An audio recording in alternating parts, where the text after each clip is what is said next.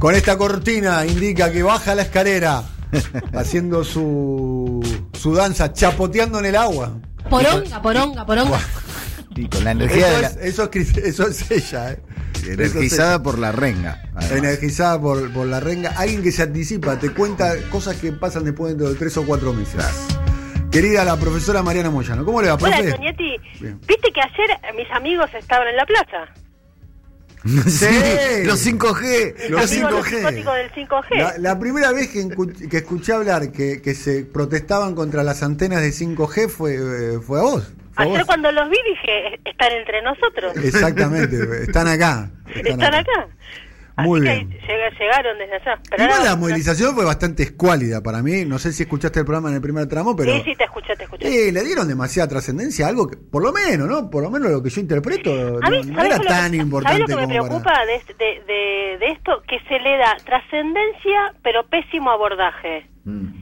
Entonces, termina siendo una cosa cuantitativa, ¿viste? Si más o menos, mucho, poco. Y cuando en realidad lo que me parece es que a estos delirantes no hay que darles trascendencia, sino darles un buen abordaje. Porque estos delirantes, hace seis años eran los delirantes de Estados Unidos. Metieron un presidente. Entonces, yo digo, no hay que darles trascendencia, Y sino uno en Brasil un buen también, abordaje ¿eh? Y uno en Brasil. y uno en Brasil. Entonces, a mí me parece que no hay que decir una manifestación, sino, eh, en todo caso, que el periodismo mire qué está pasando ahí.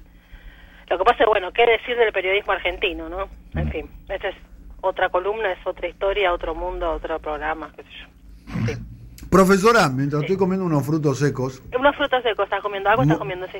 sí, a, a, a lo, a lo, viste, Gaby Michetti, que cuando... Claro, puedes, puedes Sí, decirle, claro. profe, ¿qué pasó acá?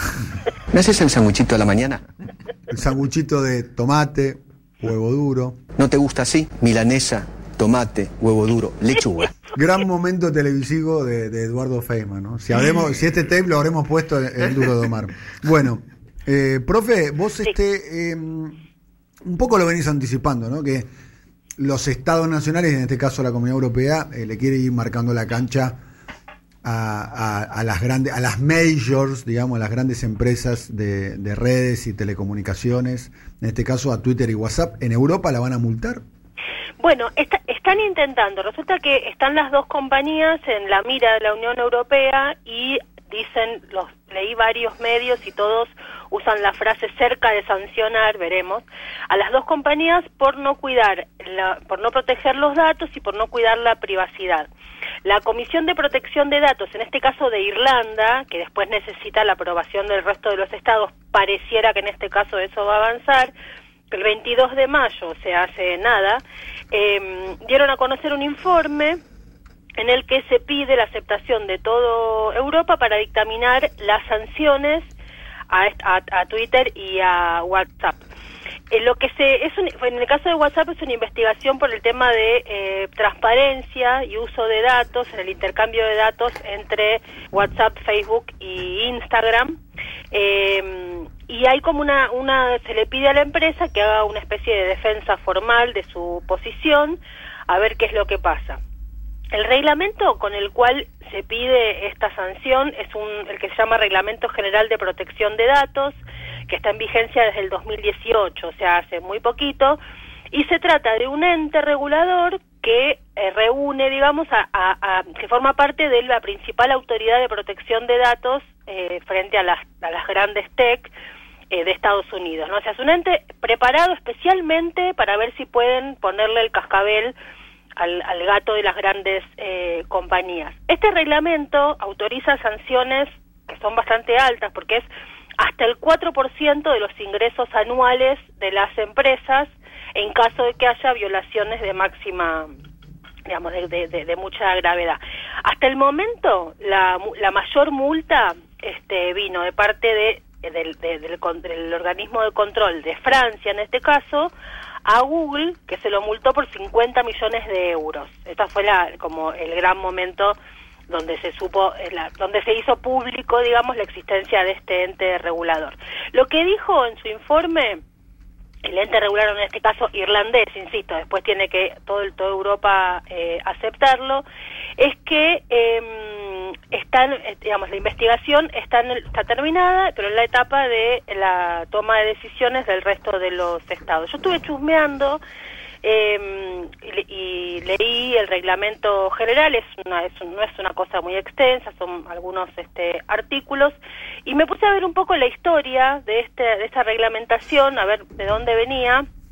Eh, es muy parecida al proceso de la mayoría de las reglamentaciones y legislaciones vinculadas con telecomunicaciones y medios en el mundo, que en general llevan mucho, digamos, tienen una cosa de mucho cuidado de parte de los estados y después eh, son muy difíciles de implementar. Entró en vigencia el 25 de mayo del 2016, o sea, hace poquito, y se puso en aplicación el 25 de mayo del 2018. Fueron los famosos dos años que acá diríamos de adecuación en que se informó a las empresas para que se adaptaran a esta eh, legislación. Es una normativa de toda la Unión Europea y contempla los derechos digitales eh, de, los europeos, tanto empresas como personas físicas, con sede en Europa o residentes en la Unión Europea. Hay un elemento que para mí fue lo más importante de la, de la reglamentación, que es sobre la cual este, intentan sancionar a estas compañías, y es que, no se pase por alto el valor económico de los datos personales. Hay una frase para definir Internet que me parece que, vale, se usa para varias cosas, pero se usa mucho para definir Internet que me parece que, que es perfecta, que si algo es gratis, el producto sos vos. Entonces, en el caso de las aplicaciones, es cuando uno a veces no se da cuenta, ¿por qué me regalan esto? ¿Qué es lo que, qué es lo que tengo yo para ofrecer a cambio de que ellos me den gratis esto? Bueno, lo que yo tengo es mi, mi información personal, que la mía en sí misma no vale nada, pero la mía, junto con otra, con otra, con otra, con otra, con otra. Bueno, si uno piensa que Mark Zuckerberg, dueño de Facebook, pagó 18 mil millones de dólares. No, perdón, 22 mil, me corrijo. Bueno, hay información eh, que va Sí, cambiando. los números en realidad nunca terminás de saber si. Por eso, bueno, algunos dicen 18, otros dicen Sí. 19, otros dicen 22. Un montón de guita, básicamente. Por WhatsApp, algo que es gratis, Que es gratis, claro. me parece que lo, lo que no es gratis es lo que vale la información que circula en WhatsApp, que es básicamente casi eh, conocer la, la- la vida de todos, ¿no? Porque conoce nuestras relaciones sociales, la foto que mandamos, a dónde nos vamos, dónde Sí, venimos. acá lo, acá lo que está lo que está bueno de lo que estuve eh, viendo de la regulación es que se, digamos, la esta, esta regulación va tanto para lo que es lo que nosotros a simple vista nos damos cuenta que es información, que puede ser tus contactos, tus fotos, lo que decís, tu- lo que nosotros a simple vista cualquier persona que no entienda nada de lo, de lo que son las aplicaciones de internet entiende como información privada. Y después la otra información privada, que es la que las compañías más valoran, que es lo que se llama la data, que es tu, no el contenido de lo que vos decís, sino tu comportamiento a lo largo de tu vida respecto de los lugares donde estás. O sea, la información dura de tu comportamiento sin que se note el contenido, que es tu recorrido por la vida, o sea, tu huella digital, ¿no? En el sentido de no, no ¿Hay algún sino- modo de escapar de eso, Mariana? Yo creo que no. Me parece que Porque hoy... para escapar de eso deberías de, por lo pronto, no tener un teléfono celular. No, pero Sí. tampoco tendrías que tener un auto que tenga GPS. Está bien, Eh, bueno. Tampoco tendrías que tener un, un, un televisor smart. Tampoco tendrías que tener este un teléfono de línea. Tampoco tendrías que tener eh, una computadora. Tampoco no tendrías que tener nada ni hablar si tenés este artefactos de inteligencia artificial. O sea, yo no sé si hay- a mí me encanta que yo yo no yo no consumo eso entonces no bueno por algún lado la- las cámaras de, de vigilancia de la ciudad por ejemplo o sea no, no sé si hay alguna forma de no formar parte no dejar una huella digital no en el sentido del dedo sino una huella de la vida digital en algún lugar me parece Pero, que no- pero, pero coincidimos de, de que de todo lo que vos describís, el celular es el instrumento más eficaz para el control. sí el- no, No es lo el- único. No, a mí lo que me parece es que se combinan acá dos elementos. Por un lado, esto, que, está revisando este, este, este ente regulador de Europa, en Twitter y, y WhatsApp en este caso, eh, pero además, en el caso del, del... Por eso yo siempre digo cuando que, que Zuckerberg es la persona más poderosa del mundo, porque además del dinero y además de las compañías y además de la- el casi monopolio, además de todo eso, es una es un tipo que te te, te moldeó el comportamiento, ¿no? O sea, lo que dice Tristan Harris, uno eh, a- el tele- eh, agarra el teléfono celular unas 150 veces por día. ¿Qué otra cosa hacemos 150 veces por día? Entonces, me moldean, tienen mis datos, tienen mi data, que son dos cosas diferentes, tienen mi información privada y además tienen mi comportamiento. Entonces, yo en ese sentido es que digo, me parece que nosotros tenemos que dedicarle, me, me da la sensación de que este último tiempo un poquito más de bola se le está dando esta cuestión, ¿no? Estamos como empezando ¿Nosotros a... estamos a- muy atrás en eso eh, en la Argentina? Eh, yo como, me parece- como en pero me parece que temas. más que más que los estados porque mira este eh, con, con el tema este de lo que de esta información que estamos contando acá empecé a, a- como a tirar del piolín y empecé a ver Eur- Europa que además es una zona muy cuidadosa respecto de la, de la invasión que provocan las grandes tecnológicas con el tema de la privacidad y estuve viendo los Pero hay una sociedad movilizada también, ¿no? bueno, eso te quería decir, que es- es- hay un, el, el reglamento es, eh, es es una cosa de mucho incordio porque hay una parte donde el artículo 48 de esta re- legislación que se dice que depende los datos hay que ser muy cuidadoso de parte del Estado y a menos que sean cuestiones de seguridad nacional, si no no se puede invadir y tiene que haber un permiso al tercer país de la compañía para pedir, o sea, hay una cantidad de cuidados enormes para que el Estado no te pueda vigilar, cosa que me parece perfecto.